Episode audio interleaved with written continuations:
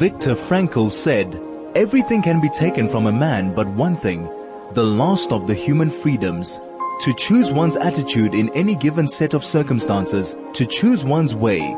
This is Finding Human with Sue Jackson. Stay tuned for the next hour as Sue explores the human psyche, what makes us tick and how to live better, more fulfilled and more meaningful lives. Only on 101.9 High FM. Hello, this is Sue Jackson on High FM on Finding Human and my guest today is Sean Waters. Sean is a, a stressless um, techno-stressology uh, practitioner and he runs the Stressless Clinic which we'll be telling you more about.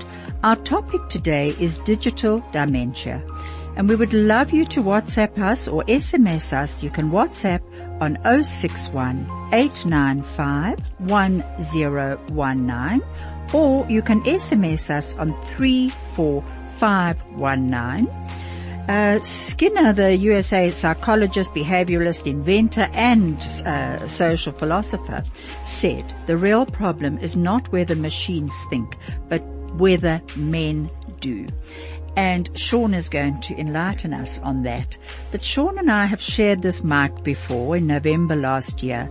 We're both logo, we both have diplomates in logotherapy and we connect on a logotherapy level, which is, we, so we always enjoy spending time together and sharing ideas.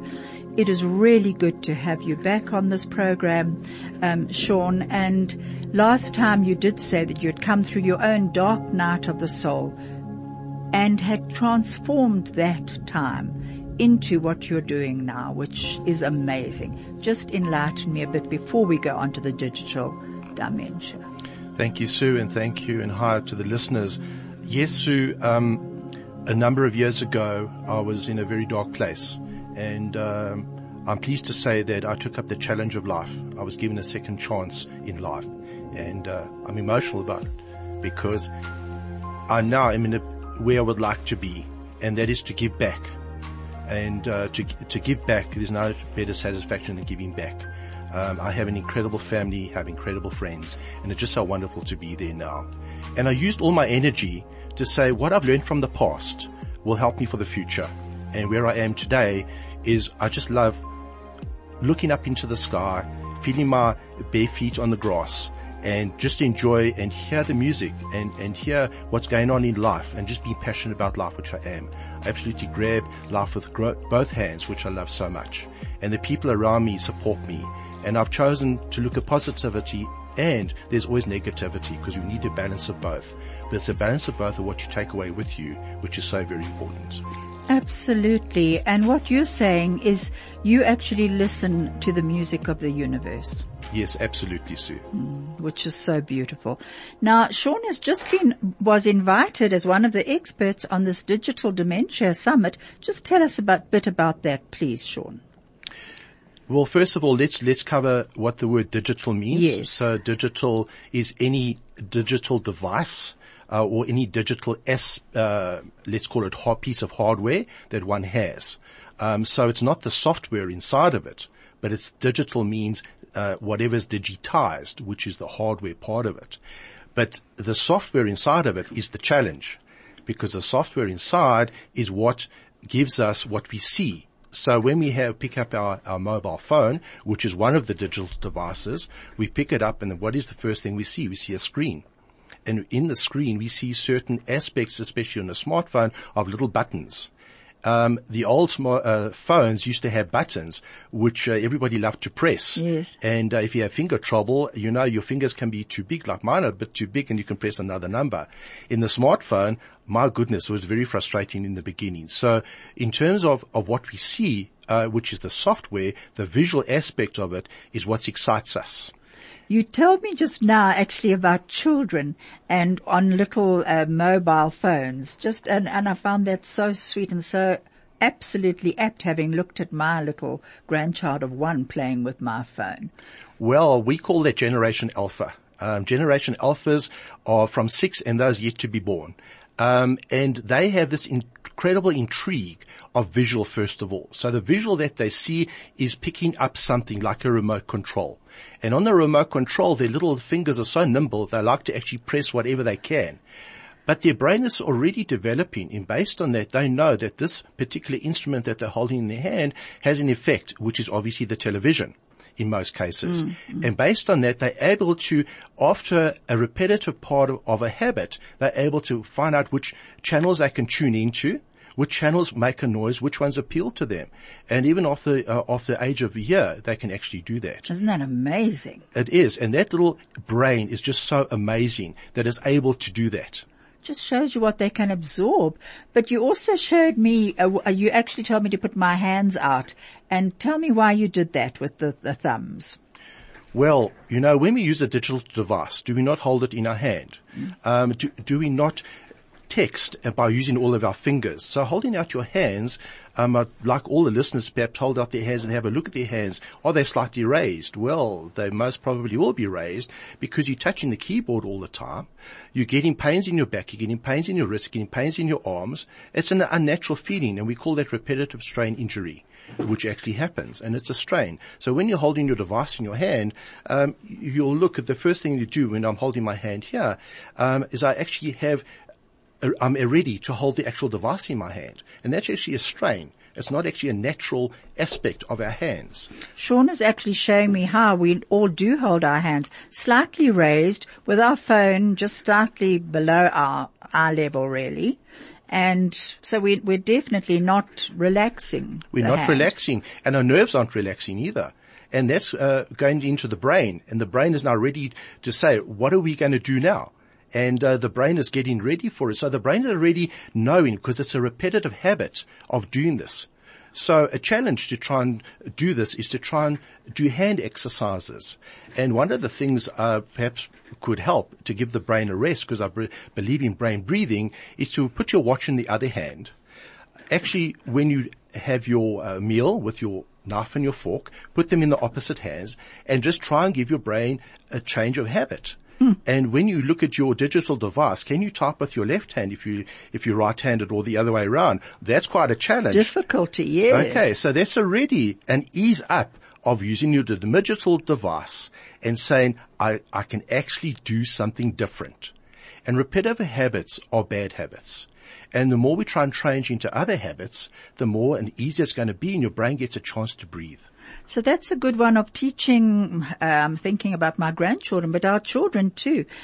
I would just like to tell you that um, Sean has many qualifications, and so many that I'm actually not going to go through them with you, except to say that he is a practicing stress specialist practitioner. He's a diplomat of the American Institute of Stress, diplomat educator, administrator in logotherapy, and he practices in Johannesburg, and he's also the founder of the Stress Less Clinic.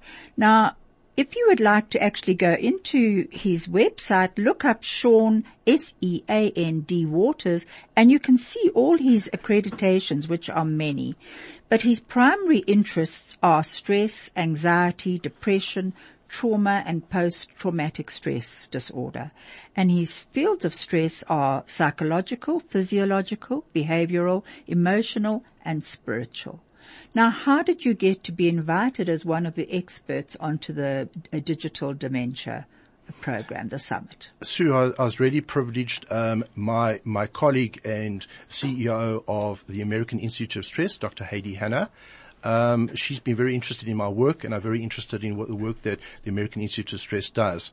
And based on um, our relationship that we have and our interest in research together, um, last year she invited me onto the Stress Summit, um, which we discussed Yes, in November. last year. Mhm. And um, the upcoming Digital Dementia Summit was was there, and she knew about um, my interest technostressology, and technostressology uh, very much bought into this Digital Dementia Summit, and hence I was invited.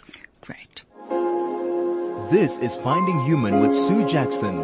Only on 101.9 High FM. Hello, this is Sue Jackson on High FM and my guest today is Sean Waters. You can SMS us on 034519 or you can WhatsApp us on 061 895 1019. In these challenging times, many people are under pressure and not, and for some it can all become too much. Who does one turn to? High FM will be starting a helpline later this year and we are looking for compassionate, caring volunteers to train as call center counselors. If you have a background or an interest in counseling and you want to find out more, please email helpline at highfm.com. This is High FM 101.9 megahertz of serving the community. I've just read this out to Sean just before the program and he said he will definitely be putting himself down as a volunteer. He's offered to do so. I'm really excited about that. Right, we're going to go back to the Digital Dementia Summit and there were, I, I listened to yours which I really found incredibly interesting, Sean. Um, the few of the interview questions that came up, which I'd like to ask you, is why is it important to address the viral epidemic of digital dementia? But before going on to that, please, can I just mention that I got this um, from my friend Judy in Australia. She said, I don't know about it being termed dementia. Dementia. I wonder if it's deliberately provocative to sell books, perhaps, or is that being too cynical? She said it's certainly believable that we and kids to some extent rely on technology for all sorts of things that we used to use our brains for in the past. So it's not surprising that our memories are at times put out to pasture. And yes, we should be concerned about those kids who are continually glued to their iPhones, iPads, PCs. But what would we do without technology? So that's the term dementia. She's saying, is it for media use, do you think? It's definitely not for media use, Sue. Um, on the traditional, what we understand as ta- stage five dementia is moderately severe, uh, with signs of cognitive decline, uh, leading up to dementia stage six, which is severe dementia.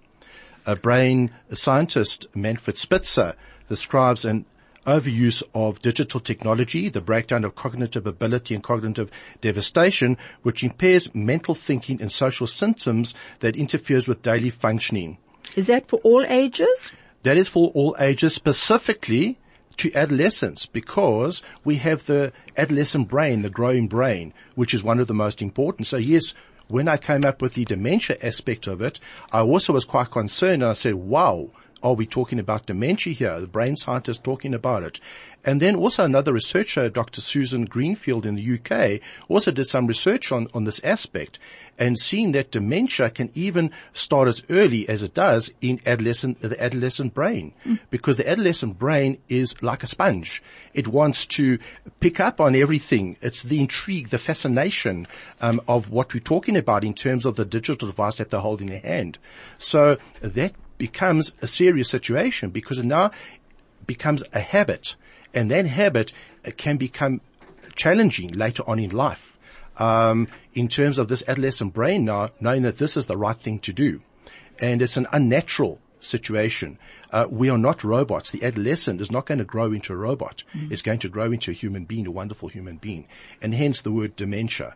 And dementia is also chosen to shock, um, because, and, uh, and to actually to make put, people aware, make a, of, of the word dementia and say, but what is this? And challenge it and talk about that. So what what that person is, has asked and has written to you about is very prevalent. She's already exploring it, and that is so beautiful.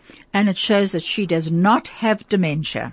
She is exploring and questioning. Yes, Jude, carry on, and thank you so much for all the info you send me. Now, what do you feel is the root cause of digital dementia then, um, and and digital addiction in adolescents, in in adults? Um, you know, you speak about the millennials, adolescents, Generation Alpha, which I hadn't heard about before, which you said are the kids from six years downwards to the children who are not born yet. Absolutely, Sue. So one of the things I, I just want to point out is that um, gone are the days of educating our children uh, and mastering the three R's. And the three R's are reading, writing, and arithmetic. Okay. yeah. We now have the four C's. Yeah. Which are to have great communicators, creators, critical thinkers and collaborators. Wow. I'm going to, I'm going to talk about that Those again. Four C's. Communicators, creators, critical thinkers and collaborators. So that's what we have today. Mm. So that's the first thing. And what am I actually talking about? I'm talking about the digital divide, the digital generation divide between what we used to do and what children used to do and what our children do today. And isn't technology so amazingly wonderful today. I don't think I'd be where I am today. It would have probably taken me about 10 years of study if I had to do it to the traditional way. So we need to just clarify that point. that the, the, the, the beauty of it. You know, I was talking to a friend of mine the other day who's just gone back teaching after many, many years of being, um, not being out of that. And she was saying it's just so exciting. She hasn't read a book for ages because she said she keeps going on and looking up new things about remedial teaching and the, the different teaching that she's needing, which would have taken her hours and hours and hours of going to bookshops, going to libraries, researching. Whereas here, she said it's just so easy. You can go onto the different, uh, recognized websites and pick up, um, proper information.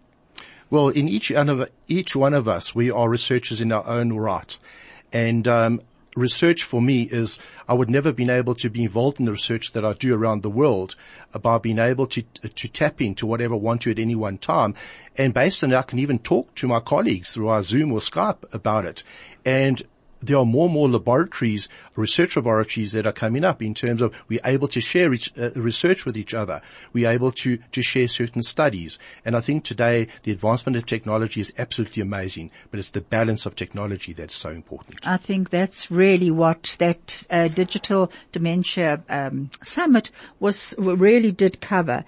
Um, what does stress and overstimulation actually do to the brain? The, So- the health of the brain. So let's, let's talk, I like to talk about the word digital addiction. Um, which is far more common to our listeners. Um, and that is the addiction is a brain body disease related to the non mid prefrontal functions of the brain.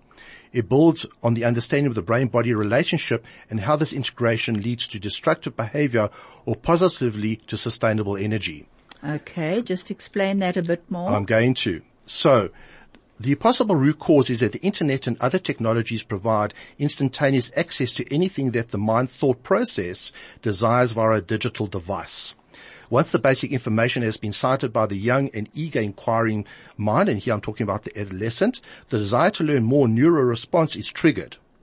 and why do you especially adolescent? Because they've got such an inquiring brain? Or inquiring, what is it? inquiring mind. So they are looking at the world from a, from a very open aspect. We as adults are looking at a very closed aspect. So they're looking, as I said, I relate the adolescent brain to a sponge. So let's mm-hmm. talk about their grey matter as a sponge looking at whatever they can find.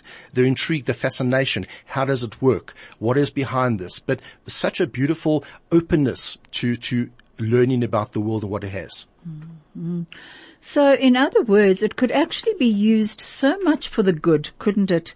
You know, if you think about bringing social issues to the adolescent brain, making them aware of problems around the world, of, of what can be done to help other nations, other cultures, other people. Absolutely, Sue. Absolutely. This is Finding Human with Sue Jackson.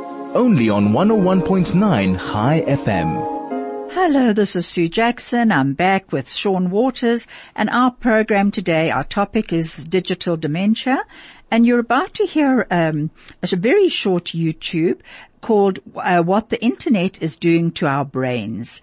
And um, then we'll actually ask Sean about a few questions about it afterwards. So you're reading an article online when you get an instant message with a link to a funny photo, which of course you have to share. And now you're reading your Facebook news wall, which sends you to a video of a panda bear attacking a kid. And now you're reading Wikipedia to learn everything you can about the violent behavior of panda bears. And this is what three minutes on the internet can be like. We live like this all the time, and it has to have some kind of effect on us. The net is making us more superficial as thinkers. That is Nicholas Carr. He is the author of The Shallows, What the Internet is Doing to Our Brains. To understand this whole thing better, we need to go way back in time, to say, like, the prehistoric age. You wanted to know everything going on around you because the more you knew about your surroundings, the less likely you were to get attacked by a predator. And there's even evidence that our brains release some dopamine, pleasure producing uh, neurotransmitter chemical to reward us for seeking out and finding new information. So getting distracted felt good and helped us stay alive. But the problem is that nowadays, predators aren't much of an issue, but we still have the same brains. And also, there's the internet, which is it's an incredibly information-rich environment uh, that the net creates for us, and that's why we use it so much. I, I, mean, sounds, pictures, words, text, and what this tends to do is is promote a sort of compulsive behavior in which we're constantly checking our smartphone, constantly glancing at our email inbox. We're kind of living in this perpetual state of distraction and interruption. Which is dangerous because that mode of thinking crowds out the more contemplative, calmer modes of thinking. And that focused, calm thinking is actually how we learn. It's a process called memory consolidation. And that means the transfer of information from our short-term working memory to our long-term memory. And it's through moving information from your working memory to your long-term memory that you create connections between that information and everything else you know. So you've got this awesome life-changing piece of information in your short-term memory, but then you hear that email ding and poof, there it goes. That email takes its place and you never get a chance to learn anything. All because of one distraction. So attention is the key. And if we lose control of our attention or are constantly dividing our attention, uh, then we don't really enjoy that consolidation process. But I can hear it now. Someone out there is saying, uh, what does learning matter if all the information in the world is just a Google search away? Well, um, that is kind of shortchanging our intellects. If that's the way you're using your mind, just kind of searching very quickly and finding information and then forgetting it very quickly, you're never building knowledge. You're simply, you're, you're kind of thinking like a computer which means that our very humanity is at stake. And it would be a shame if we all got assimilated because, well, humanity is pretty neat. I really believe that if you look at the great monuments of, of culture, they come from people who are able to pay attention, who control their mind. That's what allows us to think in the highest terms, in, in, think conceptually, think critically, uh, think in some very creative ways. And it's this kind of thinking that's at risk, being eroded one cute cat video at a time. Don't get us wrong, the internet is good for lots of things, and it should be celebrated. But the best thing we can do for our minds is to find some time every day to unplug, calm down, and focus on one thing at a time. Your email, and those cats, will be here when you get back. This is Finding Human with Sue Jackson, only on 101.9 High FM. Hello, this is Sue Jackson. My guest today is Sean Waters and our topic is digital dementia. You can SMS us on 06, uh, 34519 or WhatsApp us on 61 I see that um, Sean has just held up one of his notes and it says unplug. So unplug. So that's that's one of the things that you actually also feel about digital uh, devices. Yeah, well, the techno addiction, um, my my logo for that uh, is unplug, um, which we have a, a plug on one end and a cord on the other end and a plug on the other end. Uh. So it's great to actually unplug, and um, our addiction can be unplugged if we really want to. And what else did you take actually from that? Because, you know, when it started and it was rushing and it said in three minutes, I actually felt quite anxious, you know, and I'm, I'm sure that's what our, our, our digital devices do do for us. Um, if we're trying to pick up too much information too quickly, it befuddles our brains. Well, that's called multitasking. Mm. And as, and that's multitasking is a challenge to us. It's a challenge to the mind body in terms of the, the physical side, the psychological side, the behavioral side, all of these sides is being affected by the mind body. So the mind body is not able to function the way it should. And Nicholas Carr happens to be one of my, my guys that I look up to. Oh. Uh, his book, The Shallows, is most amazing insight and I share a lot of his insights. Um, when he talks about the memory of consolidation, which is so very important. And that's where digital dementia comes in. That's what he's ultimately alluding to is short-term memory and long-term memory. So the adolescent brain now has this habit and that habit could now be a long-term memory. So that's really what it's about. And what he's talking about there is really this multi, multitasking and how we can actually deal with it. And he talks about being able to Google everything. Yes. So why do we not consider our brain, I call our brain the Google. Uh, our brain is, is the Google because So we can true. Google anything in our brain that we want to, but yet we need to go into the other Google and to try and use that search engine to do what we need to do. And we're always thirsting for this information. Well, you know, I actually call my brain the safari because I like safari. But then I do think that every now and again we actually need to go on safari and and rest our brains and go somewhere peaceful and uh, safari out in the in the open somewhere. Well, Sue, that, that comes to the next point is that, um, I would like to encourage what we, what there's in America is that they have a techno retreat. And, uh, those who have, uh, a techno addiction or digital dementia, they actually go away for a week, uh, to this retreat. Without their digital Without their devices. But it's not just going away and enjoying the sunshine or whatever. They actually go through a program uh, very similar to, because addiction is addiction and it's behavioral addiction. Um, and that's what they actually do. So, you know, I spoke on my last show, uh, with you and, uh, we spoke about the uh, stock exchange and we spoke about uh, people saying, well, this is, I'm not gambling. This is just, I'm just dealing in shares. This is so important. But my goodness, look at, look at a stockbroker. Look at those who are interested in buying and selling shares. They're looking at, is that not an addiction on its own? Do they not now have a digital device in their hand to now look at that? Is that not an addiction with the digital device to aid them? So now they can think quicker, faster with the digital device. So that's also an addiction, which we often forget about. And it comes with a lot of anxiety, that doesn't it? Absolutely. Now, you know, he also said about searching, finding and forgetting. And I think that's so that we're not actually transferring it from one uh, short-term memory to long-term memory. And I think that is actually a very important point that we do search, we quickly read through something, jot down a few things, but it's, um, you know, I was reading in the one uh, article that said that in in the past we used to remember phone numbers of all your friends, of people, you know, your, your acquaintances, people who you would phone quite often. Nowadays, you don't need to remember anything because you just push contacts, get the number and you're through. Well, here's the challenge, Sue. Why don't you not just press a dial? Why don't you actually put in the number into your phone? Next time, just to give your brain a chance to breathe. That's brain breathing exercise of taking it out, trying to remember the number of who you're going to dial, even your close family, and just actually punching in the numbers yourself. Oi, Oi. Sean, that is a tough one. But you see, you're so used to the old way or the new way. The new way of doing that. So I'm giving you these little tips. Just saying it's not rocket science stuff. It's simple stuff to give your brain chance to breathe. Your brain would enjoy. I now have to recall. Your brain say, I now have to recall. What are we going to do? Can you imagine all those little men running around and saying, guys, we've got to change direction. We now have this, this person coming back. And isn't that part of dementia? It's so true that. And dementia is that, and then when we use the word dementia, think of it in that terminology of thinking about that as the dementia is you're not actually remembering because we, we just go into this habit. Oh, we just do it. Uh, that that is very true.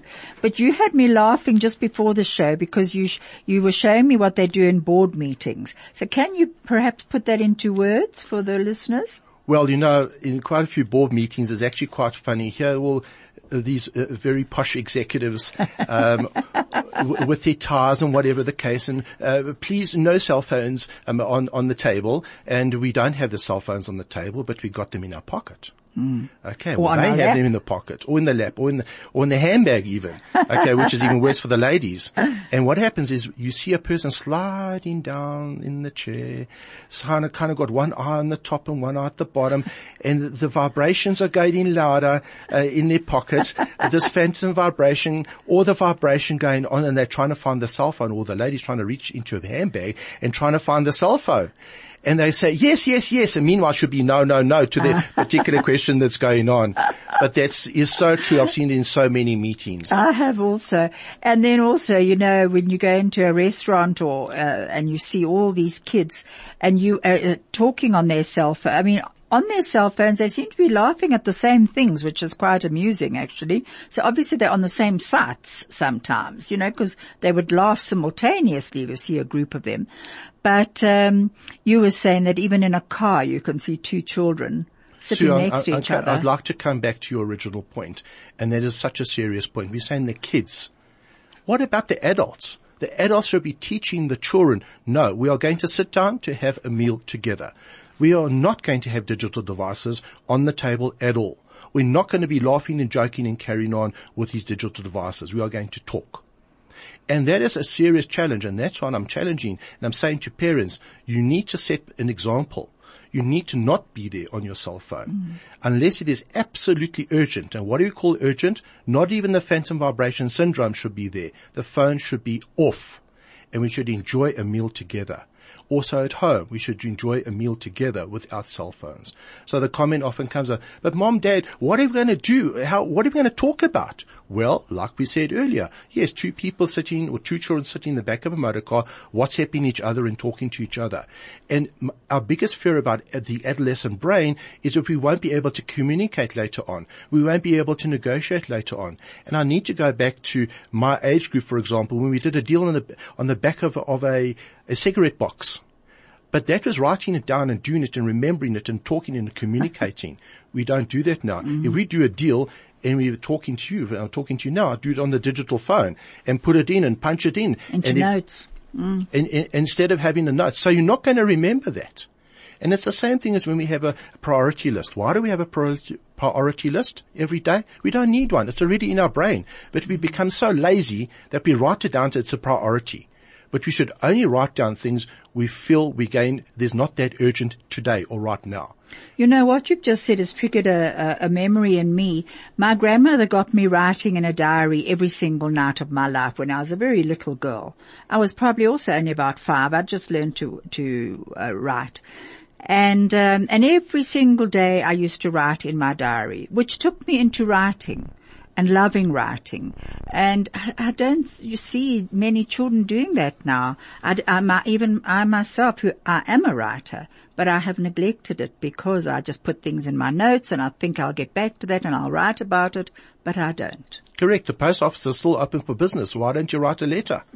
Um, I'm not to uh, say that you're going to get it not, but write, uh, write the letter. The post office is open for business. So why don't we write letters anymore? What's holding us back?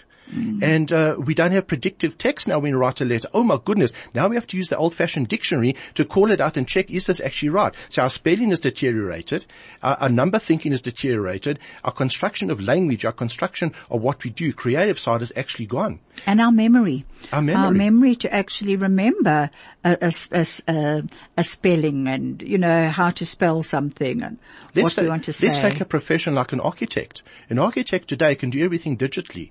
Whereas before he had to think through it and maybe there was a situation where the, the architect of, of the old or, or a, draftsman, they were in a better position to understand exactly what they're doing. Not to say there's nothing wrong with digital, it's actually enhanced it we can see what it looks like.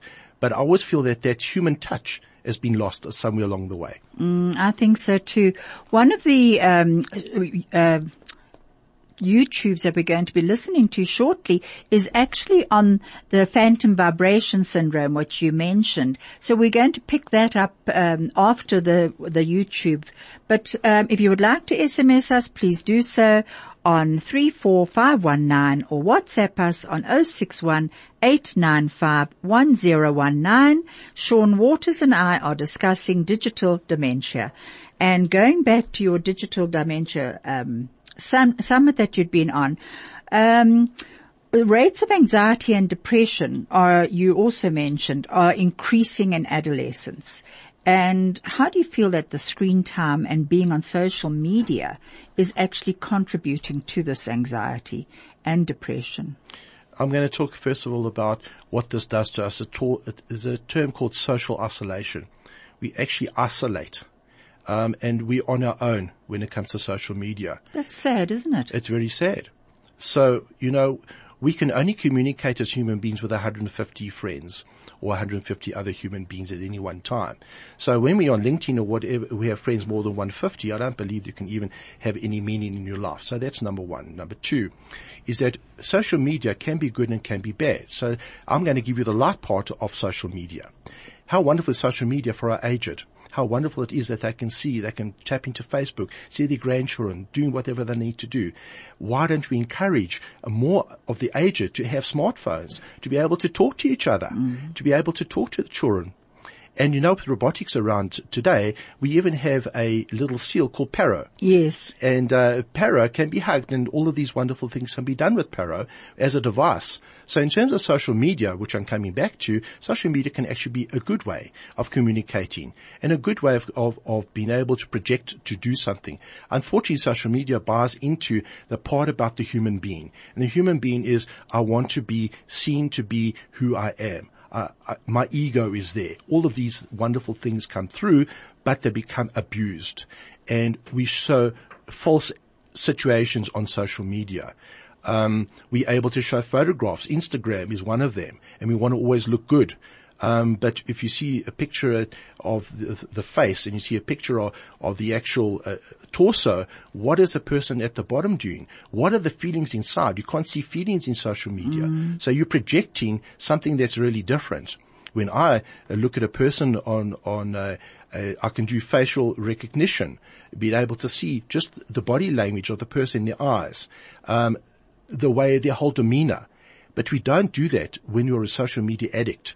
We are just looking to see what are you wearing, what are you doing, the best of the best. Is that, is that where FOMO comes in? Just explain what FOMO is.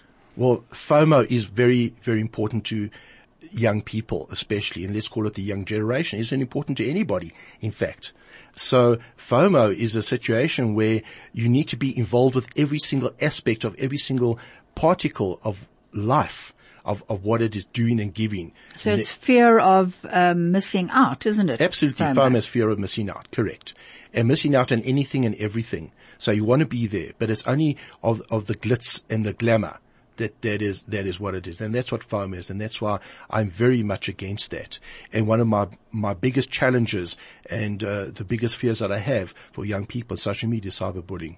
And cyberbullying uh, is just so. really, really is, is out of control. Um, it can be anonymous. It can be someone you do know and there's nothing that you can do about it. And once it's out there, you cannot retract it. It's there for life, isn't it? Absolutely. That's the problem. Mm. And we'll try and put out a fire here or try and block somewhere there, but the block doesn't help. And, uh, in any way, whether it's internet or on social media, you cannot block it out. And cyberbullying is now being, uh, into, into physical bullying, is now growing into physical bullying as well.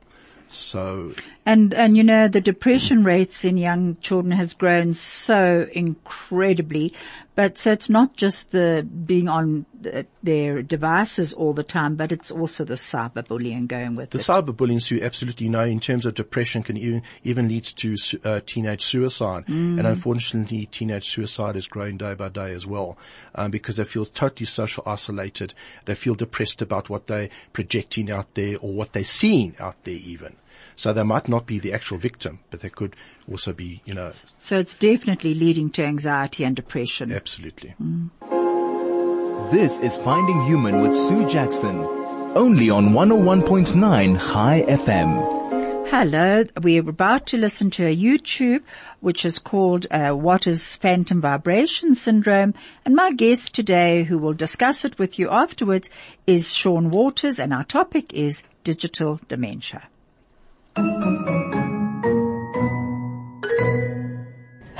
What is phantom vibration syndrome? It's when you feel your phone vibrating in your pocket as if you're receiving a call or text, but you pull your phone out and you look at it and it never actually rang.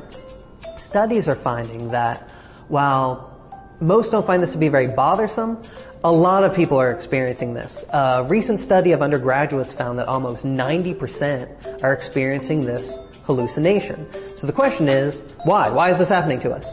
Some claim that technologies like the phone are somehow rewiring our brains. But I think that a better way to understand the phone and other technologies is in terms of learned bodily habits. Think about wearing a pair of glasses. If you're accustomed to your glasses and they almost become a part of you, you can forget that you're even wearing them sometimes. Phone in your pocket is like this. Through bodily habit, the phone actually becomes a part of you and you become trained to perceive the phone's vibrations as an incoming call or text. So due to these kinds of habits, it becomes really easy to misperceive other similar sensations. Phone shifts around in your pocket, I'm getting a call. Your pant leg rustles, I'm getting a text. You have a muscle spasm in your leg, I'm getting another call again. but the whole time, just a phantom vibration.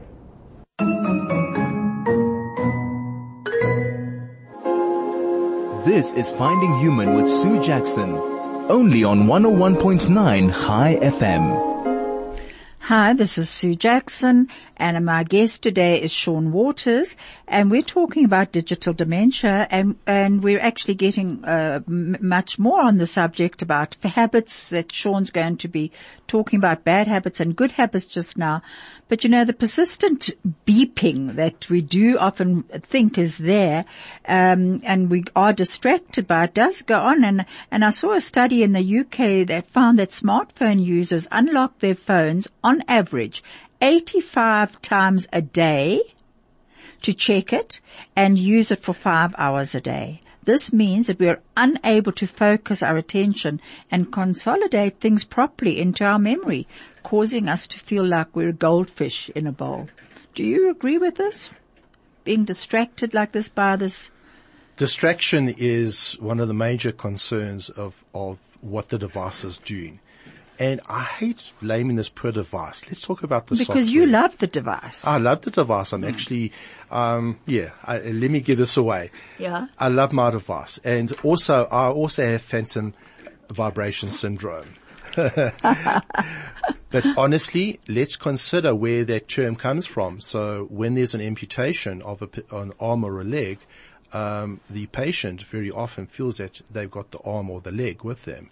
Um, so the digital device now becomes the arm or the leg mm. that is that isn't there, and uh, that's called nomophobia. Actually, Yeah, that's the phantom limb. that's a phantom limb. So that's nomophobia. Nomophobia means not having your phone with you, no mobile phone. Wow. Okay. Um, so nomophobia has a lot of research being done into it. And yes, you will reach out wherever that phone is. And I promise you, you know exactly the size of your phone, where it will fit, which pocket it will go into, and you know exactly when and how and what vibration you set it onto.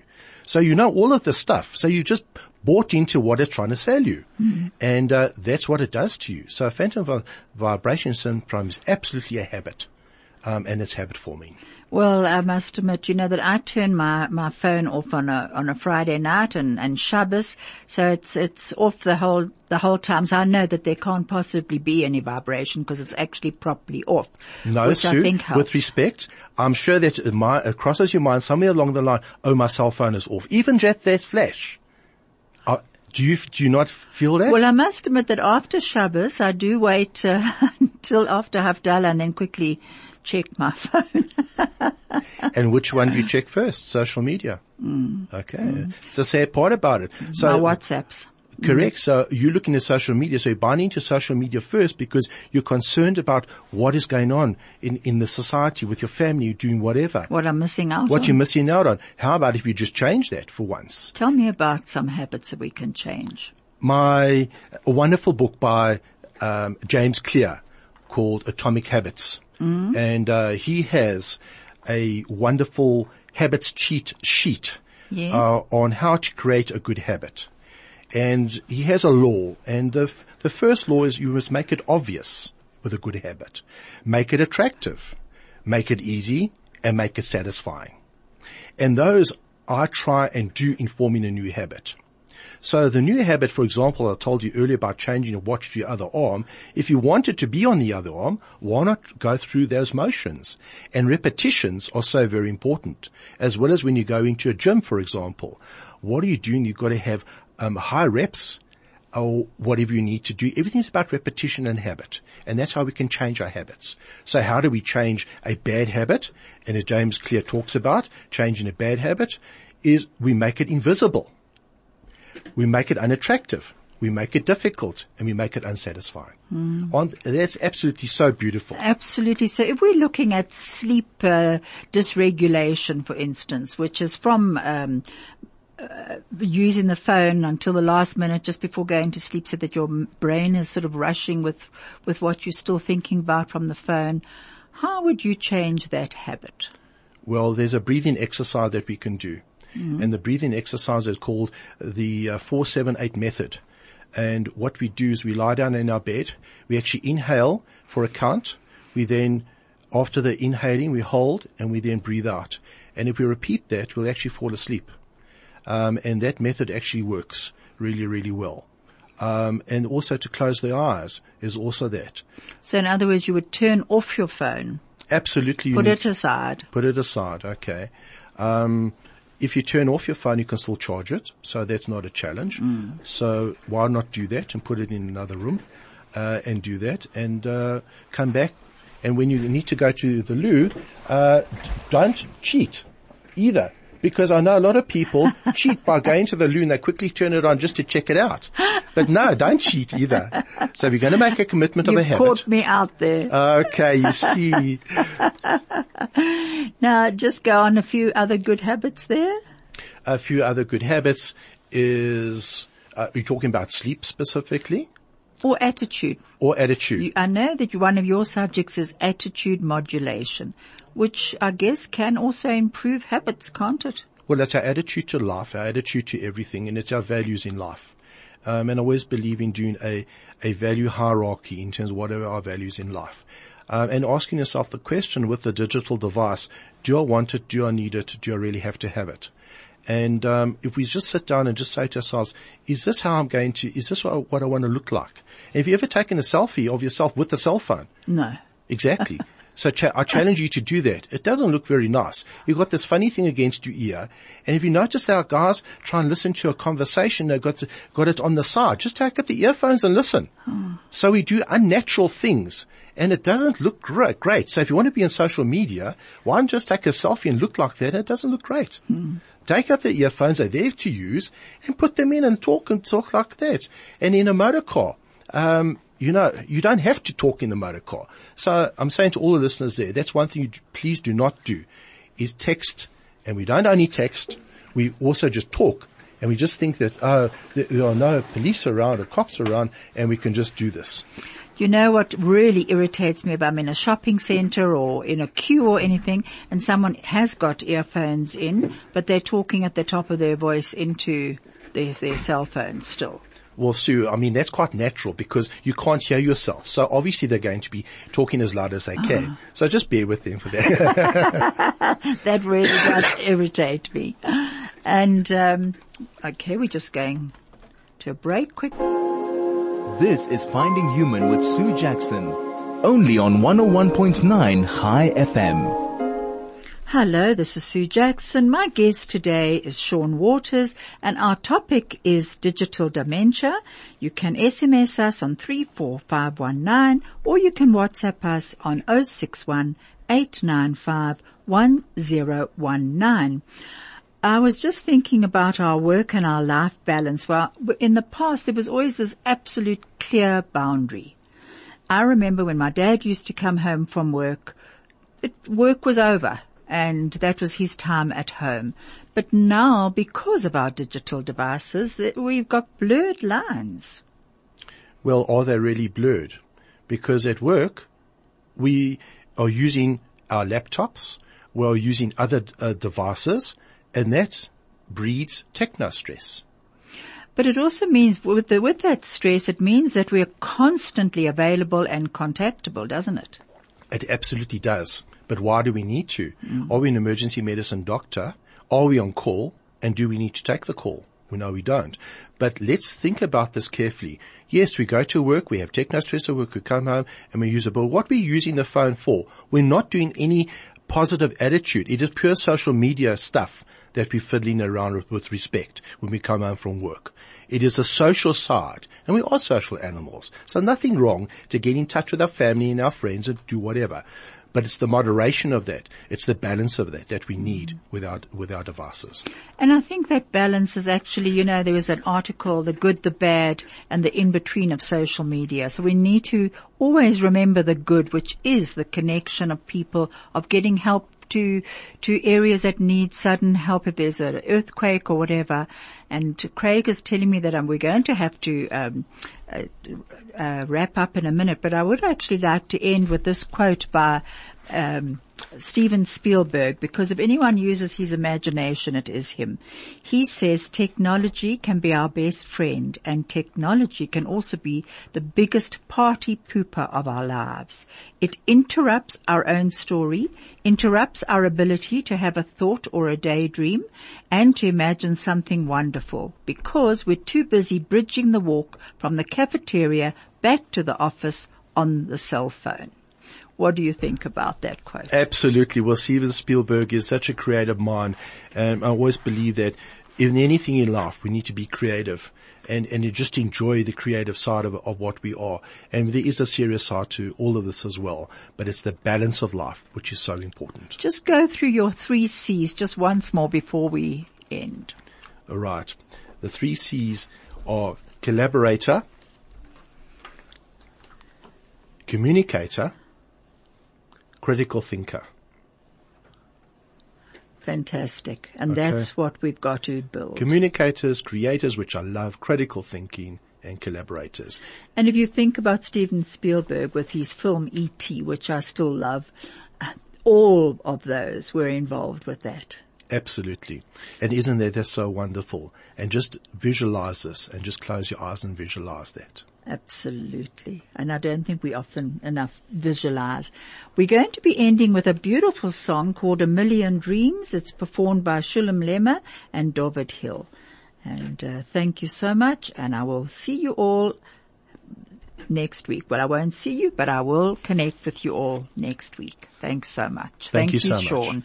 Very much indeed. Thank you so much.